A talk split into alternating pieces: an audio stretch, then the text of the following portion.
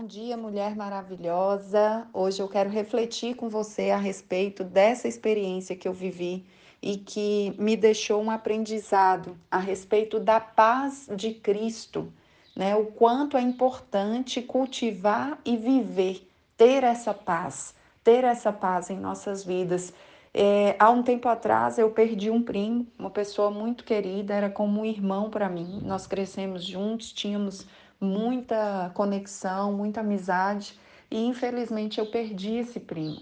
E quando ele estava sendo velado, eu estive no velório, não me senti bem, voltei para casa, mas quando eu estava em casa eu coloquei um louvor, coloquei um louvor passando na, na no aparelho de som e é, fiquei ali ouvindo aquele louvor e eu comecei a cantar aquele louvor.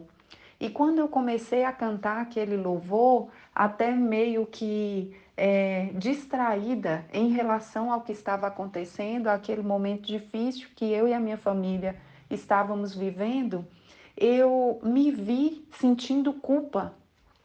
Eu me senti culpada. Eu falei, nossa, como eu posso minha família está lá chorando a morte do meu primo e eu estou aqui louvando, né? Estou aqui cantando, louvando a Deus, mas cantando. Como é que eu posso, né? Será eu tenho que olhar melhor os meus sentimentos? E naquele momento o Espírito Santo falou comigo: Filha, essa é a paz que excede todo o entendimento humano. Mesmo com esse desafio que você e a sua família estão enfrentando nesse momento, você tem paz para me louvar.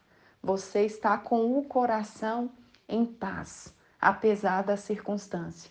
Então não se sinta culpada por isso. Não se sinta culpada por ter paz em seu coração o suficiente para me louvar, mesmo que a adversidade está do lado de fora.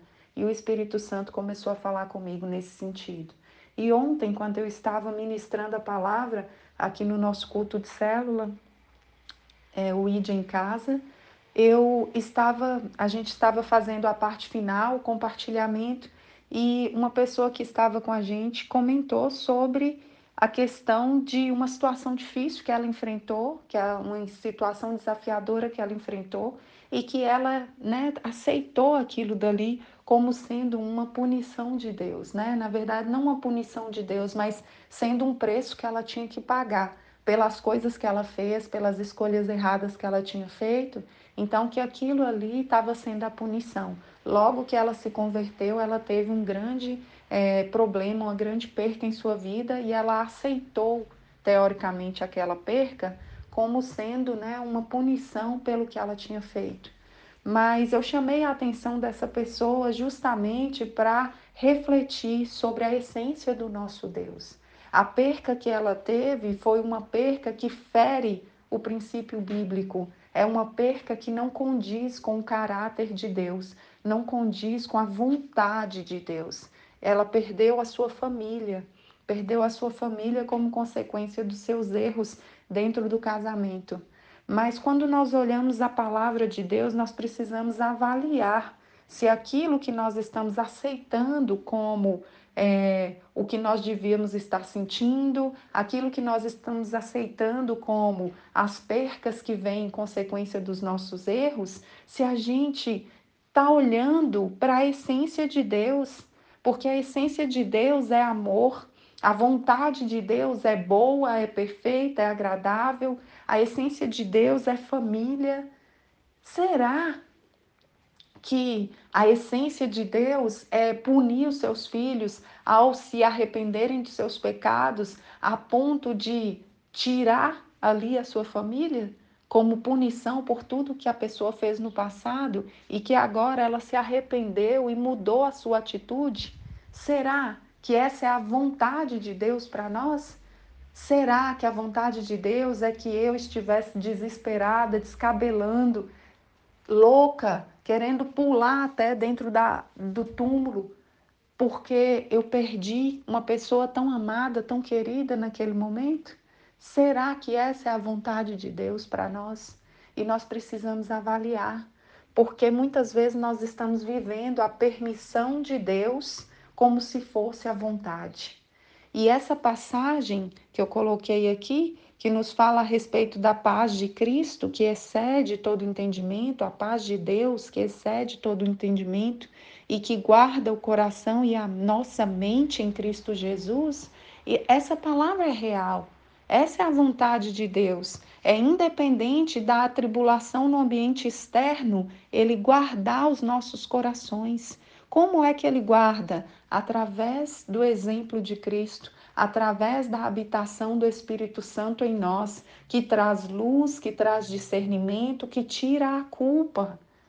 Lembre-se de uma coisa, Deus ele não trabalha procurando culpados. Ele trabalha trazendo soluções. Ele quer solucionar os problemas. Ele não está preocupado em culpar você ou outra pessoa pelos erros. E muitas vezes nós, com a nossa mentalidade ser humano, nós estamos buscando o culpado e não estamos buscando a solução. Estamos buscando ter razão, mas não estamos buscando ter comunhão.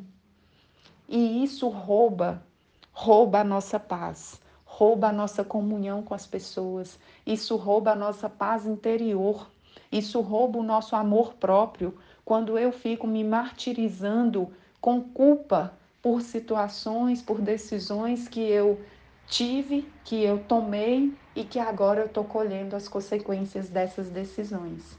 Então, tenha cuidado com isso. Guarde o seu coração, guarde o seu coração em Deus, porque Ele tem a paz que excede todo entendimento humano, que é capaz de te guardar, que é capaz de te manter em paz, com alegria, com sabedoria, com condição emocional de respirar antes de tomar uma decisão e de interpretar, discernir se aquilo que você está vivendo é a vontade ou é apenas uma permissão de Deus. Que Deus abençoe sua vida.